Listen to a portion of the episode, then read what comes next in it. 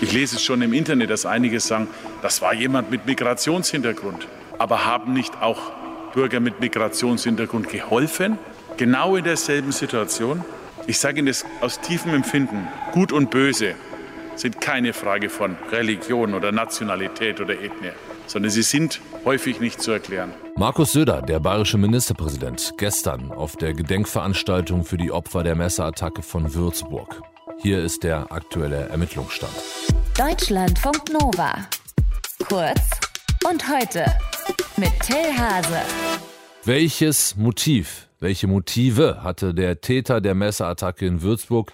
Die Frage war auch gestern bei der Gedenkfeier für die Opfer noch nicht geklärt. Der 24-jährige Täter hatte am Freitag drei Frauen getötet und weitere Menschen verletzt. Ines Gruno aus den Deutschlandfunk Nova Nachrichten. Der bayerische Innenminister Joachim Herrmann, der hat gestern Abend gegenüber der Bild von einem eklatanten Verdacht auf einen islamistischen Hintergrund gesprochen.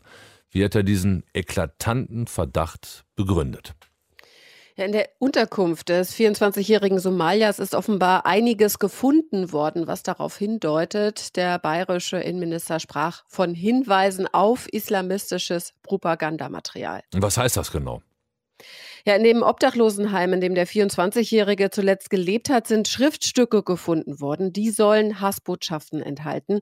Ein Sprecher des Landeskriminalamtes sagte aber, das Material muss jetzt erstmal übersetzt und ausgewertet werden. Und das gilt auch für die zwei Handys des Mannes. Also die Ermittlungen laufen da noch und deswegen ist auch erstmal nur von Hinweisen die Rede. Auch psychische Probleme des Mannes stehen als ein mögliches Motiv des Täters im Raum. Gibt es dazu irgendwelche neuen Erkenntnisse? Ja, zumindest keine, zu denen sich der bayerische Innenminister geäußert hat. Der 24-Jährige war schon vor der Tat durch Beleidigung und Bedrohung aufgefallen und deshalb auch der Polizei bekannt. Er war deswegen auch zeitweise schon in einer Psychiatrie gewesen. Ob es da allerdings Zusammenhänge zu der Tat am Freitag gibt, das ist bisher nicht klar. Der bayerische Ministerpräsident Markus Söder hat sich gestern geäußert, hat nochmal gewarnt vor Vorurteilungen und Spekulationen. Ja, bei der Gedenkfeier in Würzburg und dort wurde ja der Opfer gedacht, wie du schon gesagt hast. Und Söder hatte von einem verstörenden Verbrechen gesprochen, aber eben auch gesagt, dass man jetzt die Ermittlungsergebnisse abwarten müsse, was Motive der Tat sein könnten. Da muss so vieles aufgearbeitet werden jetzt, das wird in den nächsten Tagen passieren. Aber auch wichtig mit Besonnenheit.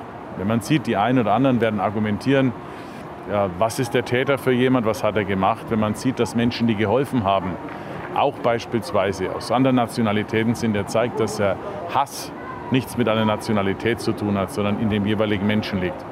Und deswegen finde ich das so schlimm der Tag auch ist, ist ein Stück weit immer so ein kleiner Hoffnungsschimmer, dass es auch Menschlichkeit gibt.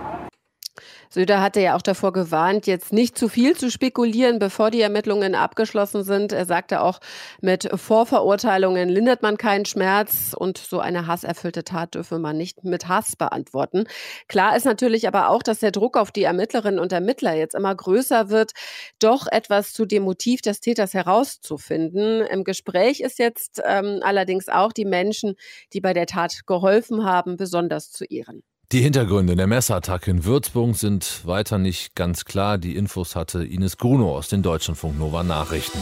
Deutschlandfunk Nova. Kurz und heute.